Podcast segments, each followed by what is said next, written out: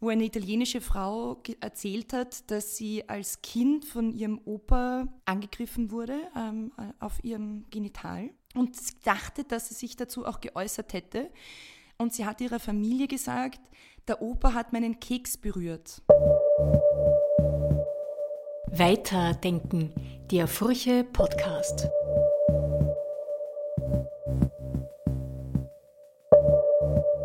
Herzlich willkommen zu einer neuen Episode Weiterdenken, dem Furche-Podcast. Heute mit einem Thema, das für manche vielleicht mit Scham oder vielleicht Peinlichkeit verbunden ist, für andere womöglich schon als Tabu gilt, nämlich der Frage, wie bringt man Kindern Körper und Sexualität näher? Wie spricht man mit Kindern am besten über Geschlechtsorgane? Und wann, sollen Kinder überhaupt was wissen? Wie schafft man es ihnen, eine positive, schambefreite Beziehung zu ihrem Körper zu vermitteln?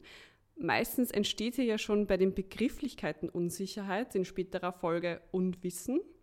Und das zeigt sich vor allem am weiblichen Geschlechtsorgan, das ja sehr oft als Vagina oder Scheide benannt wird, obwohl das eigentlich nur die Bezeichnung für den Muskel bzw. den Muskelschlauch im Inneren ist. Der Sammelbegriff für den äußeren sichtbaren Part, also zum Beispiel Schamlippen, Venushügel und so weiter, ist nämlich Vulva. Und über die Vulva haben meine heutigen drei GesprächspartnerInnen ein Buch herausgebracht, genauer gesagt ein Kinderbuch. Ähm, bei mir ist heute Lisa Sonnenberger und Flo Staffelmeier und Katharina Schönborn-Hotter sind online noch mit uns verbunden. Herzlich willkommen und danke euch erstmal fürs Kommen. Danke auch. Gerne. Warum ihr zusammen ein Buch über die Vulva geschrieben habt, darüber werden wir gleich sprechen. Vorher darf ich euch noch kurz bitten, euch vorzustellen. Ja, also ich heiße Lisa Charlotte Sonnenberger. Ich bin ausgebildete Kindergartenpädagogin, Kunsthistorikerin und Goldschmiedin und jetzt eben auch Kinderbuchautorin. Mein Name ist Katharina Schönborn-Hotter. Ich bin Psychologin und, und Pädagogin, habe selber sexualpädagogische Workshops mit Jugendlichen gemacht, ähm, durchgeführt und bin jetzt im Bereich Frauengesundheit tätig. Und mein Name ist Flo Staffelmeier. Ich bin Autor und Regisseur für junge Menschen im Theaterbereich und schreibe jetzt auch zunehmend äh, Kinder- und Jugendbücher. Lina die Entdeckerin heißt jetzt euer Buch, das kürzlich im Achse Verlag erschienen ist und bereits in die dritte Auflage geht. Das heißt, die Nachfrage ist da auf jeden Fall gegeben. In der Einleitung schreibt ihr, dass das Buch für einen selbstverständlicheren Zugang zum Körper sorgen soll. Wie würdet ihr denn die Ausgangslage beschreiben? Also wie sieht der Zugang zu Körper und Sexualität bei Kindern aktuell aus? Ihr habt ja alle drei mit Kindern zu tun in verschiedenen Bereichen, aber was sind da so eure Erfahrungen? Ich starte gern mal los. Also aus meiner Sicht ist, ist der Zugang zum Körper bei, bei Kindern, also ähm, bis zum Ende Kindergarten, Anfang Volksschulalter, in der Regel eigentlich sehr gut. Und unser Anliegen war eigentlich, dass, dass dieser gute, unmittelbare Zugang erhalten bleibt und dass nicht viele Kinder irgendwie abbiegen, früher oder später, weil einfach viele Erwachsene ähm, den Kindern mehr oder weniger bewusst verbal, nonverbal mitteilen, dass der Körper einfach in vielerlei Hinsicht fehlerbehaftet ist oder manches grauslig sei. Ähm, das spüren Kinder indirekt äh, und, und das wirkt dann natürlich auf sie ein. Aber prinzipiell finden Kinder wahrscheinlich ihren Körper meistens super, weil sie damit viele verschiedene Sachen machen können. Ähm, wie ist die Idee zum Buch entstanden oder warum habt ihr euch denn für die Vulva als Ausgangspunkt entschieden? Ja, also das war so, dass wir, ähm, da gibt es eine, konkrete Situation. Es gibt im 18. Bezirk ein Wiener Tröpferlbad, wobei jetzt gibt es es nicht mehr, aber noch vor ein paar Jahren war das da. Und donnerstags war da immer Damensaunaabend und die Katharina und ich waren da äh, regelmäßig, waren da Gäste mit ein paar anderen sehr coolen Frauen. Und in, dem, in der Sauna haben wir so zum Plaudern begonnen und die Katharina hat von einer speziellen Situation erzählt mit einer Arbeitskollegin, äh, wo das Thema Benennung von dem weiblichen Geschlechtsorgan ähm, klar geworden ist, dass da einfach sehr viele Unsicherheiten oft mitschwingen. Und das war nicht nur ein einzelner Fall. Und da haben wir beide drüber nachgedacht, also ihr ist schon mal vorgeschwebt, dass ähm, ein Kinderbuch da wohl ein, eine gute Idee wäre, weil wo wollen wir denn ansetzen, wenn wir Kinder dazu ermutigen wollen, offen und ehrlich einfach wertfrei über ihr Geschlechtsorgan zu sprechen. Und da hat sich einfach angeboten, dass es einfach ein Kinderbuch braucht. Es braucht ein Buch, ähm, das sehr spielerisch und humorvoll und ähm, ja, sehr, eigentlich auch sehr unaufgeregt sich an das Thema rannähert und da auch ein Angebot an verschiedenen Begriffen bietet, wobei uns schon klar war, wir wollen halt einen Vorschlag bringen und das ist halt der Name Vulva, weil er für uns am wenigsten verniedlichendes, abwertendes oder ja, ähm, was, was gibt es denn sonst? Ja, Scheide wäre zum Beispiel jetzt ein Wort, das so stark das männliche Geschlechtsorgan mitdenkt, weil man Scheide ja auch irgendwie so die Hülle vom Schwert ist oder ein Behältnis, wie die Katharina auch letztens ausgeführt hat. Und da ein Wort zu nehmen, das einfach noch so unbefangen wie möglich scheint, war Vulva einfach, dass es uns am besten gefallen hat. Äh, und ja, und dann stand, stand man schnell im Raum, lass uns doch ein Kinderbuch machen. Und kurzerhand später war der Flo dann auch an Bord und so hat sich das ganz rasant entwickelt. Genau, und mir war halt wichtig, eben aus meiner Erfahrung, auch aus dem Theaterbereich, zu sagen, lass uns doch eine Geschichte erzählen, weil mit einer, mit einer leichten Geschichte erreichen wir einfach viel mehr Menschen, als wenn es jetzt ein, ein aufklärerisches Sachbuch ist. Und äh, so ist nach und nach dann äh, die Idee zu diesem Buch entstanden. Aber Katharina, magst du auch noch erzählen, wie die Geschichte war mit deiner Arbeitskollegin? Ich finde das immer ganz spannend. Ja, ähm, also eine Arbeitskollegin, die, die selber da relativ frisch Mutter war, einer Tochter, die war damals, glaube ich, so ungefähr ein Jahr, äh, und erzählt von dieser Wickelsituation und dass sie dann halt beschreibt. Also man, man lernt es ja auch so in Elternbroschüren, dass es wichtig ist, auch bei der Pflege immer dem Kind genau zu erklären, was man da jetzt tut. Und sie hat halt dann regelmäßig beschrieben, so, und jetzt cremen wir noch den Popo ein. Und in Wahrheit meinte sie natürlich nicht nur den Popo. Und spätestens ab dem Zeitpunkt ist halt dann die Frage, ja, will man jetzt einfach so das allgemeingebräuchliche Scheide übernehmen? Übernimmt man so Kosewörter, die man vielleicht von den eigenen Eltern mitbekommen hat oder so aus dem Umfeld hört? Ähm, was ist einem da sympathisch? Also was ist einerseits irgendwo auch ähm, das, was allgemein gebräuchlich ist, was ist einem sympathisch. Wieso ist es eigentlich so, dass es da Koseworte gibt? Wir haben ja auch keine Koseworte für, für unsere Nase oder Ellbogen. Ja, das Thema ist dann einfach zur Diskussion kommen und da war klar, Eltern, die eigentlich eh schon sehr bewusst damit umgehen möchten, die es unter Anführungszeichen richtig machen möchten, bräuchten da eigentlich so ein bisschen Unterstützung. Was wäre eure Einschätzung? Warum glaubt ihr, haben wir diese Hemmungen oder warum tun wir uns schwer, die Dinge beim Namen zu nennen? Da könnte man jetzt natürlich sehr lang ausholen. Es gibt einfach eine Jahrhunderte, wenn nicht Jahrtausendlange Geschichte, ja, ähm, ja, dieser Bezug zu, zu Sexualität im Allgemeinen, äh, Bezug zum eigenen Körper und halt speziell auch was das weibliche Genital betrifft. Ja. Also in, in so vielen Sprachen wird das Schimpfwort verwendet. So viele Generationen hinweg ist, ist einfach gar kein Wort dafür gefunden worden. Ist es auch äh, in, in, in medizinischen Büchern sehr unzureichend äh, beschrieben worden. Das Wissen war nur in der Hand von wenigen. Also da, da gibt es eine ganz lange Geschichte. Kulturell ist das leider sehr verankert und, und ähm, hat natürlich viel damit zu tun, wie man zu Frauen im Allgemeinen steht und äh, spiegelt sich halt in der Hinsicht wieder, würde ich jetzt mal so sagen. gerne mich ergänzen, bitte. Ja, ich, ich empfinde allgemein, dass, der, dass seit der Moderne hätte ich das Gefühl, ähm, diese, dieser Trend hin zu mehr Wissenschaft ähm, schon noch einen Grund dafür spielt, weil sich mit sich selber verbunden spüren, ähm, den Körper wahrzunehmen, das ist etwas, was so seit der Moderne, wie ich das jetzt gelesen habe, auch durch das Buch von der Eva Illus, warum Liebe wehtut, da führt sie das auch klar aus, dass wir einfach die Wissenschaft in den Vordergrund gestellt haben und alles, was mit Intuition, sich richtig spüren wortwörtlich zu tun hat, in den Hintergrund gerückt ist. Und ich glaube, da gilt es einfach einiges aufzuholen. Und das lässt sich auch beobachten durch die Trends mit Yoga und ich persönlich bin jetzt auf Greenberg reingekippt. Also da, äh, ja, ich glaube, da, auch wenn man sich, über, sich, überlegt, in den Kindergärten, was da für ein Plan herrscht, wie, wie das im Verhältnis steht von Körperspielen, äh, Turneinheiten und Vorschulvorbereitung und wie dann gemessen wird, ob Kinder auch ähm, bereit sind, jetzt ins, in dieses Volksschul- Alter, ein, also sag mal Alter, aber diese Schwelle halt einzutreten, da gemessen werden, ob sie jetzt bereit sind, schon in die Volksschule zu gehen oder nicht, hat das sehr viel mit Wissen zu tun, das abgeprüft wird. Und da werden halt viel so körperliche Wahrnehmungen, also dieses, dieser gesamtheitliche Ansatz, finde ich, sehr vernachlässigt. Und ich glaube auch, dass es für, also das habe ich jetzt bei, bei, bei einer persönlichen Erfahrung äh, gemerkt, äh, im Moment, wo ich, wo ich Vater geworden bin, diese, diese Auseinandersetzung, äh, einfach, wie gehe ich überhaupt damit um? Es ist ja so plötzlich so ein großes Fragezeichen, das auftaucht, das bis jetzt kein Thema, also bevor man äh, die Elternschaft beginnt, äh, hat man eine Überlegung, wie man mit Nacktheit oder Sexualität oder Begrifflichkeiten umgeht. Äh, und sobald da ein kleines Kind ist, stellt sich ja nochmal die Frage mehr, ähm, wie gehe ich damit um? Ja?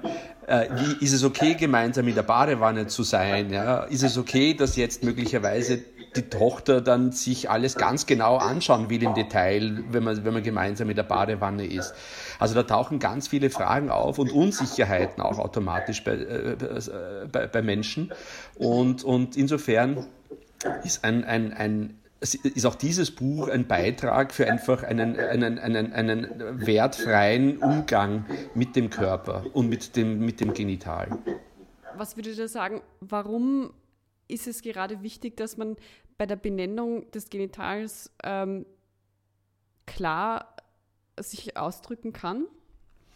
Sprache, also, Sprache schafft Wirklichkeit, ja. Sprache schafft Realität.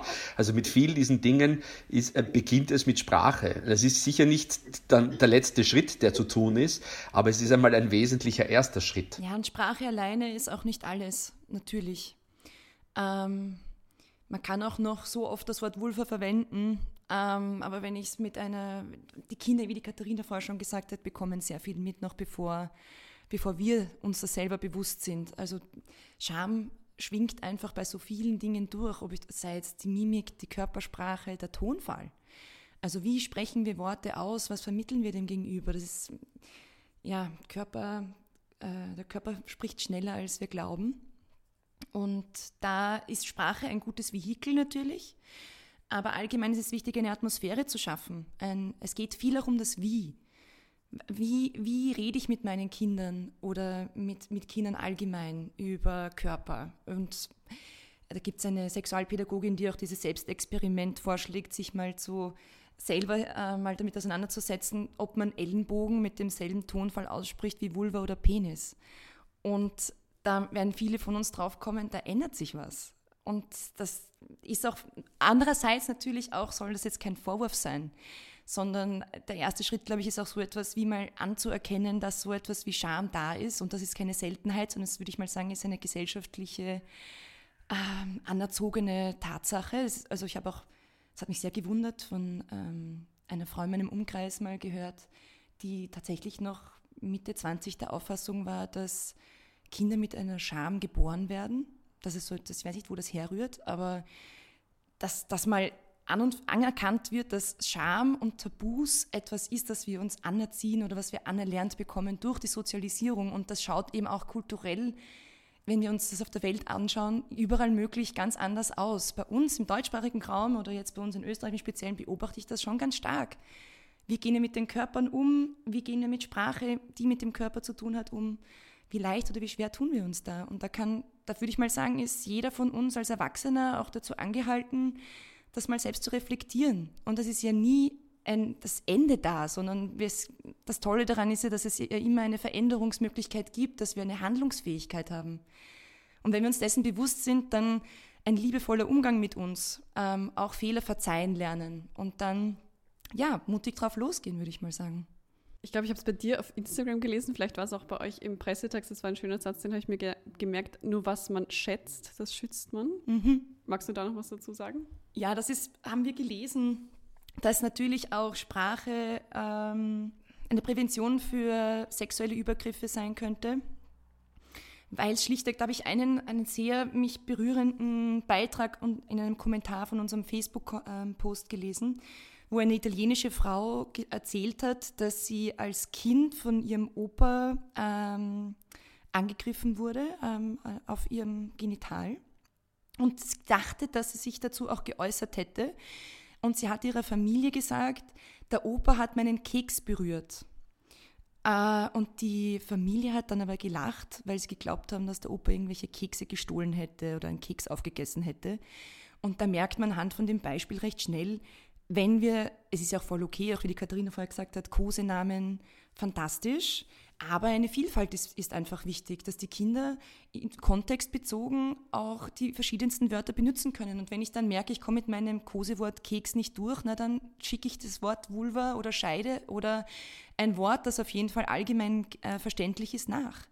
Und dadurch können Kinder einfach viel leichter ähm, sich auch eben wortwörtlich zu Wort melden und Alarm schreien, wenn etwas, ähm, ja doch Stopp sagen, wenn etwas so läuft, dass es ihnen nicht gut tut.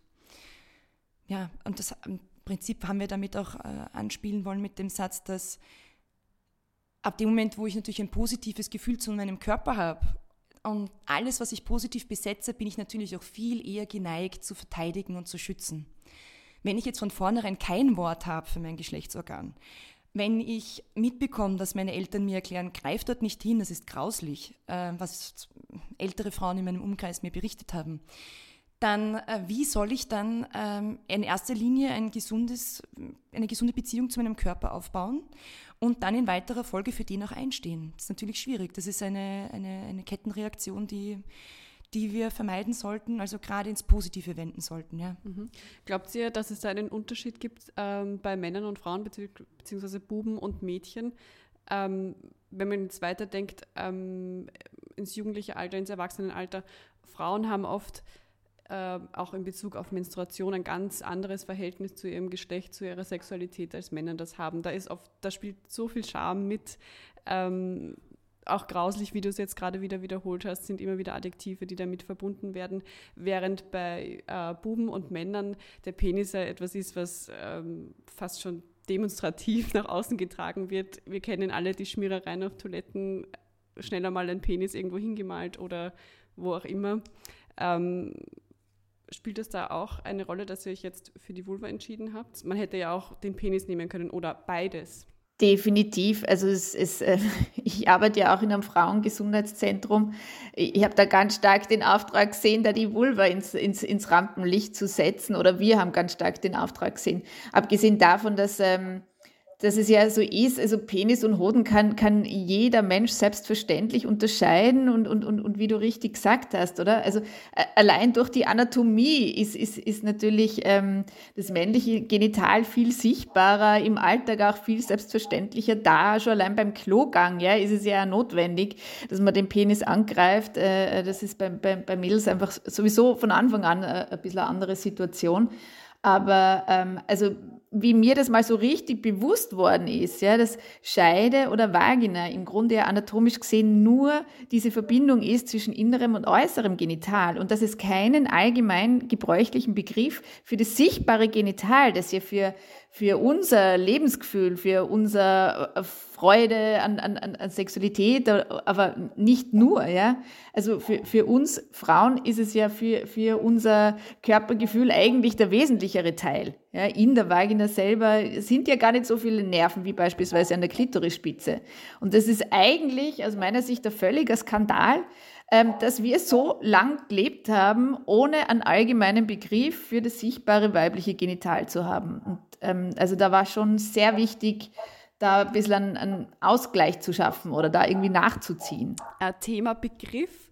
Lisa, du hast es auch schon vorhin angesprochen mit den Keks-Kosenamen. Ähm, wie ich mich jetzt ein bisschen eingelesen habe, kamen da so zwei unterschiedliche Meinungen ähm, zutage. Einmal, man soll das auf keinen Fall verniedlichen, weil es dann ähm, schnell ins Abwertende geht. Andererseits, natürlich kann man sich einer Verniedlichung, einem Kosenamen bedienen, wenn es einem unangenehm ist oder wenn man sich damit wohler fühlt, dann offen darüber zu sprechen. Bei euch im Buch gibt es eine ganze Seite mit unterschiedlichsten Begriffen. Das geht von Mumo bis Schmuckkästchen. Ähm, was würdet ihr dazu sagen? Verniedlichen? Ja, nein? Wie steht sie da dazu? Ich glaube, wichtig ist benennen. Und ich glaube, wichtig ist aus, aus meiner Sicht, äh, seinen eigenen, seine eigene Benennung zu finden, ohne dass es halt irgendwie eine Herabsetzung oder, oder, oder, weil das, das, das mit der Verniedlichen sehe ich auch so, dass ich finde es ein bisschen schwierig persönlich. Äh, die Frage, was der Begriff ist und, und wie der besetzt ist. Ja. Aber wichtig ist die Benennung und wir haben halt bewusst im Buch auch eben ein Kästchen ja freigelassen, weil mit den Benennungen hätten wir ja seitenweise füllen können. Äh, nach unseren Recherchen, das, das ist ja eine, eine wirklich endlos lange Liste.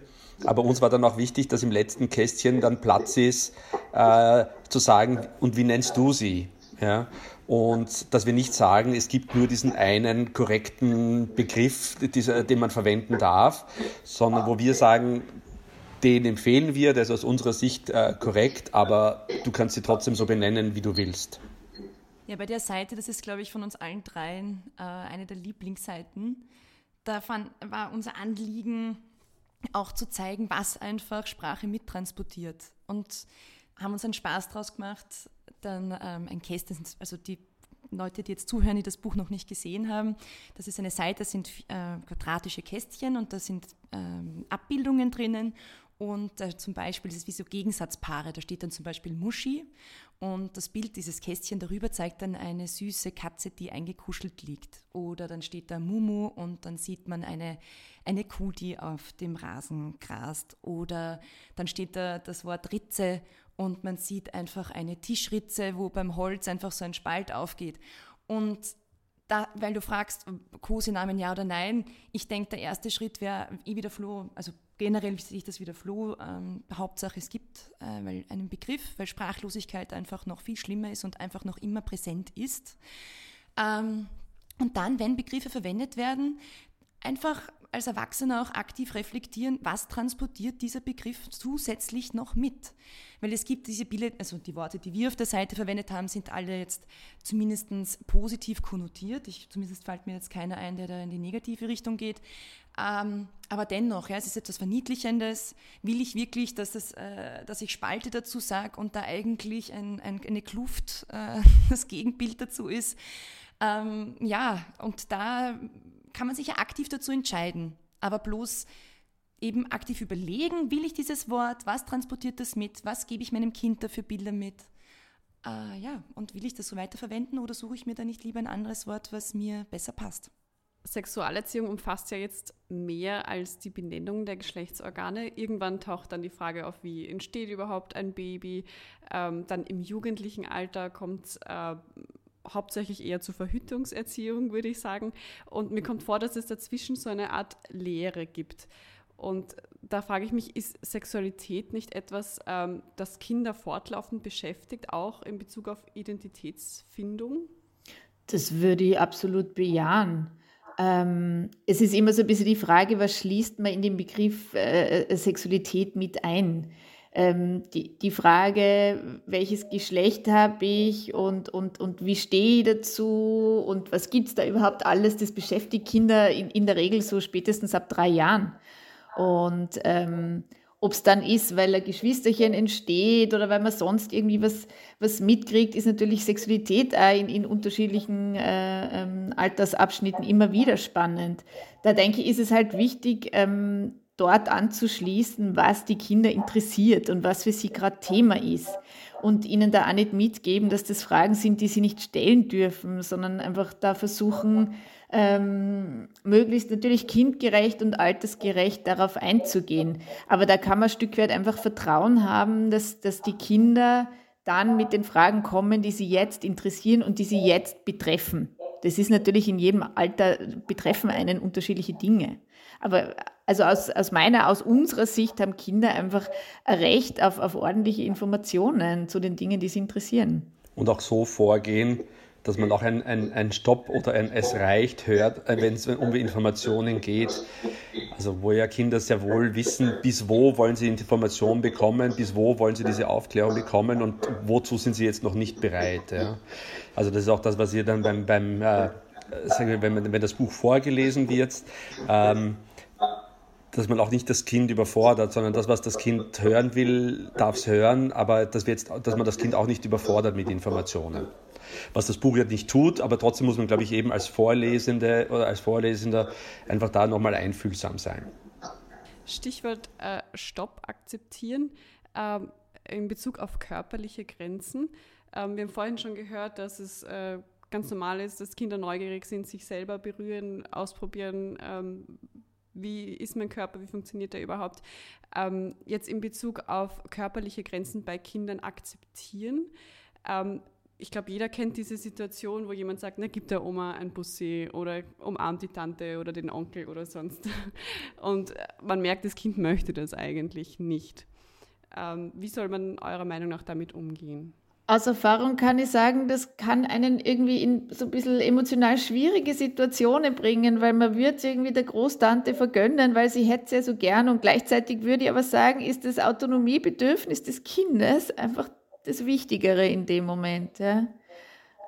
Also würde eher abraten, dazu ein Kind zu drängen, jemanden eine Bussi zu geben oder körperlich jemandem nah zu sein, äh, wo es das Kind nicht möchte. Also die Integrität des Kindes muss unbedingt gewahrt bleiben.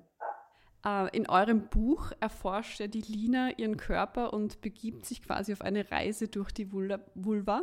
Und gleichzeitig habt ihr immer wieder diese Wissensblöcke eingebaut, in denen zusätzliche Infos zu Körperpflege, Körperbehaarung, dem Erwachsenwerden grundsätzlich äh, informiert wird.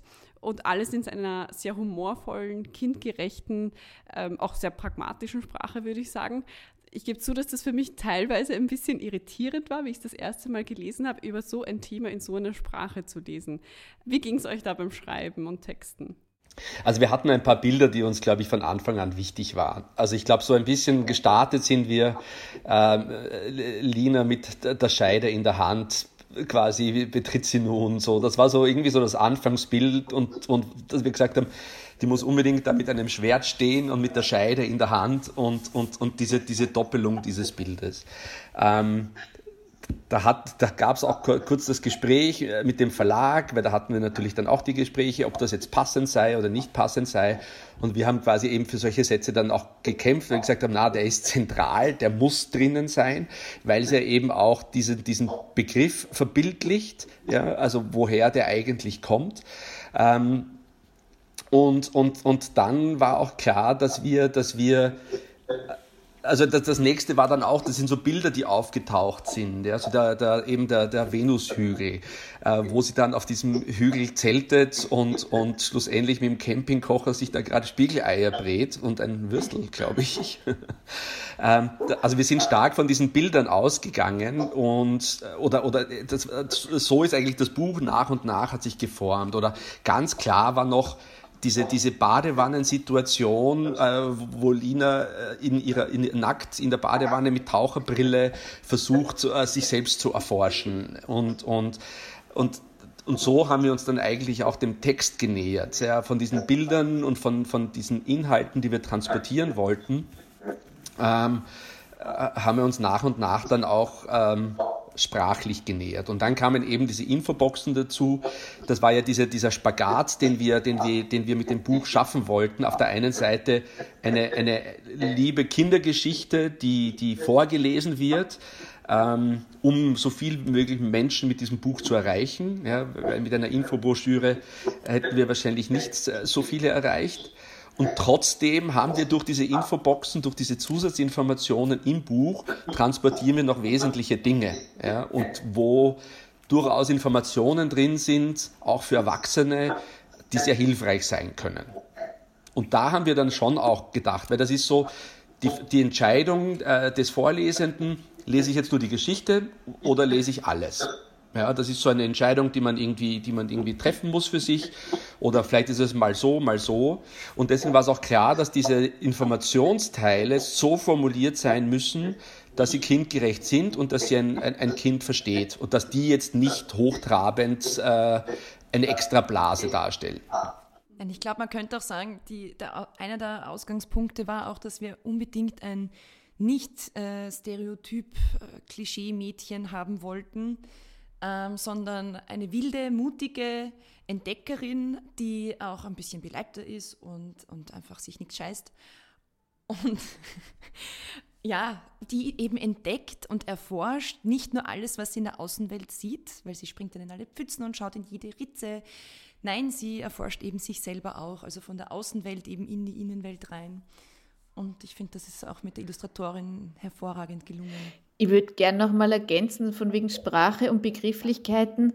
Also wir selber sind natürlich auch nicht davor gefeit, manchmal irgendwie ein bisschen peinlich rumzukichern und, und also wir haben viel gekichert äh, beim, beim äh, äh, Texten. Und ähm, uns war natürlich völlig klar, dass das in Zusammenhang mit dem Thema ist Sprache nochmal viel heikler als bei vielen anderen möglichen Themen. Und ähm, es ist einfach äußerst sensibel und äh, wenn es dann zum Teil Vorschläge gegeben hat vom, vom Lektorat, also haben wir gemerkt, okay, das, das, das gleitet jetzt irgendwie inhaltlich ab oder das transportiert jetzt irgendwas mit, was, was, was da irgendwie gar nicht mehr geht zum Beispiel. Also es ist schon, finde ich, eine große Herausforderung für uns gewesen, da das richtige Wording zu finden, einerseits sehr explizit zu sein und trotzdem sehr achtsam und sensibel zu sein.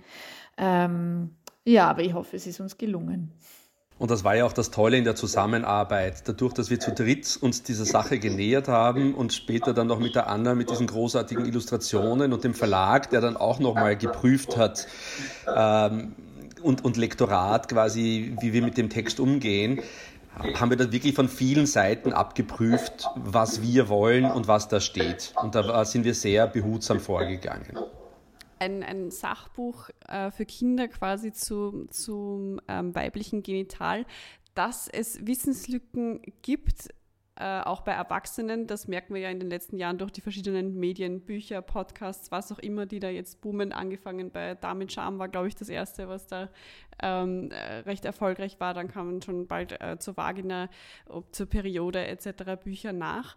Ähm, würdet ihr sagen, das ist jetzt eine, eine Generationenfrage oder warum, warum sind wir jetzt offen dafür? Oder gab es auch negative Reaktionen darauf, dass ihr sagt, wir wollen jetzt für Kinder auch dieses Thema äh, zugänglich machen? In meiner, lustigerweise in meiner eigenen Bubble, Social Media Bubble, habe ich weniger ähm, negative Kritik bekommen, sondern das war ein, ein Schwall an positiver Begeisterung. Aber dann, wenn ähm, bekannte ähm, ältere Generationen den Beitrag geteilt haben, und wir haben da zu dritt ganz akribisch geschaut, wie die Reaktionen denn da seien und wo der Beitrag überall hinkommt, da sind wir dann doch immer wieder auch auf so ähm, Aussagen gestoßen wie, oh mein Gott, das ist doch viel zu früh und äh, ist das nicht eine mega Überforderung? Und einmal hat sogar eine Frau geschrieben, doch erst bitte ab 10, also wie auch immer das Alter 10 zustande kommt, aber wo man sich halt fragt, naja, was, was heißt denn äh, Frühsexualisierung oder auf was nehmen diese Leute da Bezug? Weil für uns war das schon irgendwie von vornherein so ein Selbstverständnis, dass ja klar, Sexualität im, für Kinder eine andere Sexualität ist als jetzt Erwachsenensexualität, das ist ganz logisch, aber dass Kinder ja sogar im Mutterbauch schon sich an ihren Genitalien anfassen. Und zu leugnen, dass sich das gut anfühlt, dorthin zu greifen, finde ich schon witzig. Also das fängt ja dann nicht ab irgendeinem bestimmten Alter an, dass man sagt, no, jetzt auf einmal alles freigelegt, jetzt spüre ich mich, sondern das ist ja von Anfang an da. Und es ist ja eher die Frage des Wies, wie gehe ich damit um? Und ähm, ja, und den, den Kindern einfach auch signalisieren, dass im Prinzip alles in Ordnung ist und dass sie auch mit all ihrer Ganzheit einfach in Ordnung sind. Weil, ähm, ja, also wie ich das gehört habe von früheren Generationen, und ich glaube, das ist heute immer noch der Fall, das habe ich vorher, glaube ich, schon gesagt, dieses sich angreifen und dann zu hören, tu das ja nicht, ähm, das gehört sich nicht oder tu das nie wieder, das, das ist grauslich, das hinterlässt eine Spur, ja. Also wie, wie soll man dann glauben, dass die Kinder dann auf einmal also im Erwachsenenalter dann eine gesunde Sexualität entwickeln? Nein, das fängt ja von Anfang an an. Mir fällt da jetzt ein, also das ist, das ist schon äh, für, für ganz wesentlich halt, ähm, also wir, wir leben in so einer bilderdominierten Welt und ähm, also das wird ja immer mehr statt weniger. Ja? Also abgesehen von Plakaten, die die Straße säumen, sind wir natürlich wahnsinnig viel digital unterwegs und das schon ab, ab früher Kindheit im Grunde genommen. Und ähm, wir, wir sind so viel konfrontiert mit so normierten Körpern, mit diesen perfekten, äh, stilisierten Körpern und das, das hinterlasst natürlich auch was bei uns. Und dem muss man ein Stück weit was entgegensetzen, ja? Äh, also gerade bei Kindern. Und deshalb war es ja uns im Buch also Anliegen, da Diversität darzustellen, auch mit zu transportieren. Die, die, die Vielfalt ist die Norm, was Körper betrifft. Ja? Und, und ähm, Körper sind unterschiedlich und das ist ja total okay so. Und ähm, ja, äh, ein bisschen einen Ausgleich schaffen zu diesen vielen Schönheitsidealen, äh, die, die uns halt natürlich beeindrucken. Das war auch der Grund, wieso wir eine Seite im Buch haben, in der wir Vulven in den unterschiedlichsten Hautfarben, Behaarungsformen, äh, Vulvalippen schauen raus, mehr oder weniger, sind dunkel gefärbt oder nicht. Weil ähm, äh, witzig, aber sogar jetzt äh, mit 34 begegne ich immer wieder Frauen, ähm, die dann sowas sagen wie, mein Gott, ich habe eigentlich gar keine Ahnung, wie andere Wulfen aussehen. Weil wo hat man das denn vermittelt bekommen? Also außer dass man sich vielleicht mal in einer, in einer Duschsituation, in einer Gruppendusche mal sehen könnte, wenn man in einem Sportverein tätig ist. Aber sonst fällt mir jetzt auch nicht ein, wo da die Situationen wären, wo wir uns so gegenseitig in so einer großen Nacktheit, ja gut, Sauna vielleicht auch noch, aber das ist jetzt auch nicht so, dass der Ort, in dem sich viele Kinder aufhalten. Das ist man meistens schon eher erwachsen. Beziehungsweise schaut man dann bewusst nicht hin. Ja, eher. genau, ja. Ja. Und da wollten wir ihm auch die Vielfalt zeigen. Das ist nicht einfach nur ein Strich und da schaut nichts unten raus, sondern das, da gibt es die unglaublichsten verschiedenen Formen und Farben. Und alles ist gut so, wie es ist, weil ich meine, mit, mit Schrecken vernehme ich immer wieder den Medien diesen Trend, dass man irgendwie die Vulvalippen sich kleiner kürzen oder so schneiden lässt, dass ja nichts raussieht, weil das das Bild ist, das uns halt einfach in den meisten Büchern vermittelt wird. Ja. Da wollen wir auf jeden Fall ein, ein, ein, ein Gegenbild dazu schaffen. Mhm. Ich würde sagen, mit dem Buch können auf jeden Fall Erwachsene auch noch etwas dazulernen, vielleicht mit ihren Kindern zusammen sogar. Ähm, weil selbst, also oft traut man sich ja als Erwachsene auch gar nicht untereinander äh, ernsthaft über äh, Genitalien oder Sexualität zu sprechen. Ähm, was für Tipps hättet ihr jetzt an Erwachsene oder Eltern, wenn sie schon so eine Hürde haben, unter Erwachsenen zu sprechen? Ist es vielleicht nochmal eine größere Hürde, mit ihren Kindern ähm, das Thema aufzugreifen. Was für Tipps hättet ihr an diese Menschen? Ja, ich würde einfach drüber reden. Also ich weiß noch, als, als Jugendlicher, ich hatte ein paar äh, Freundinnen, mit denen ich sehr eng befreundet war und äh, die dann auch begonnen haben, über ihre Periode zu reden. Und äh, als, als, als 16-jähriger Jugendlicher in einem ersten Moment war ich, war ich so, aha, interessant, also jetzt bin ich da mitten in diesem Gespräch drinnen. Und ähm, das Gute war aber, dass es dann eben eine Selbstverständlichkeit kriegt, auch einfach diese Dinge einfach darüber zu reden. Und auch als für mich als Mann einfach zu sagen, ähm, daran teilzuhaben und einfach zu wissen, worum geht's, was sind die Themen, die da, die da quasi äh, mein Gegenüber äh, beschäftigen. Und nicht quasi, wir machen da jetzt eine riesen, eine riesen ähm, Blase drumherum und, und äh, äh, die Blase des Schweigens und wo wir die Dinge nicht ansprechen. Also mein Tipp oder also meine, also ich würde mich halt freuen, wenn diese Gespräche sowohl zum Thema Sexualität als auch zu, zu, zu, zu Themen, die rund um äh, die Genitalien oder halt des Körpers äh, zusammenhängen, einfach möglich sind. Gespräche beziehungsweise, ähm, ich meine, vieles ist natürlich immer leichter gesagt als dann und es ist schwierig, irgendwas zu empfinden, was man nicht empfindet. Aber, aber ähm, was den Körper betrifft, geht es da schon einfach auch sanft mit sich selber zu sein, ja, und versuchen, den, den, den eigenen Körper auch mit seiner Nicht-Perfektion zu, zu akzeptieren und ähm, ja, den Kindern ein Stück weit vorzuleben, dass man auch Freude mit dem eigenen Körper haben kann. Und da spreche ich jetzt gar nicht von Sexualität, sondern einfach sich bewegen, tanzen, Spaß am Sport zu haben. Oder wenn man keine Sportskanone ist, dann, dann muss es jetzt vielleicht nicht der Mannschaftssport sein oder was auch immer. Ja? Aber ähm, versuchen, den, den, den Körper einfach so zu akzeptieren, wie er ist und, und auch zu sehen, dass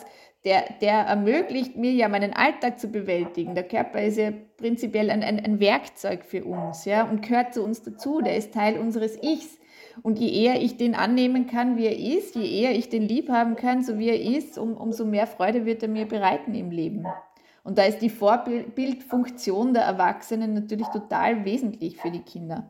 Ich glaube, ein wesentlicher Punkt, das schließe ich gleich bei der Katharina an, ist dieses nicht so hart zu sich sein, wie du es gesagt hast, auch lieb mit sich umgehen, liebevoll mit sich sein.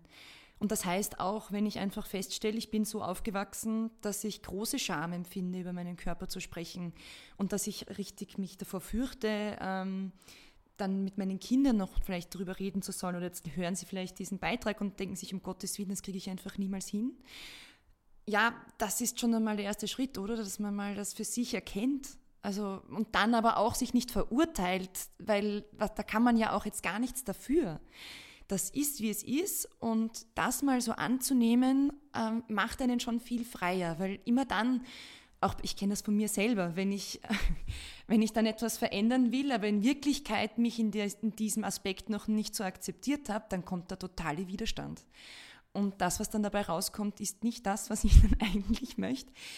Und deswegen ähm, kann ich dann nur so mutigen, ehrlich zu sich selber sein, das eingestehen, wo, wo fühle ich mich einfach nicht so wohl, und Schritt für Schritt. Man muss ja nicht gleich alles auf einmal machen oder gleich über alles äh, zu reden anfangen, aber sich vortasten und schauen und immer wieder rückchecken, wie fühlt sich's an, wie geht's mir damit? Ah, vielleicht war das doch gar nicht so schlimm oder dann vielleicht einen nächsten Schritt wagen oder auch vielleicht hat man bestimmte Freunde oder Bekannte, mit denen man weiß, da fällt es einem leichter.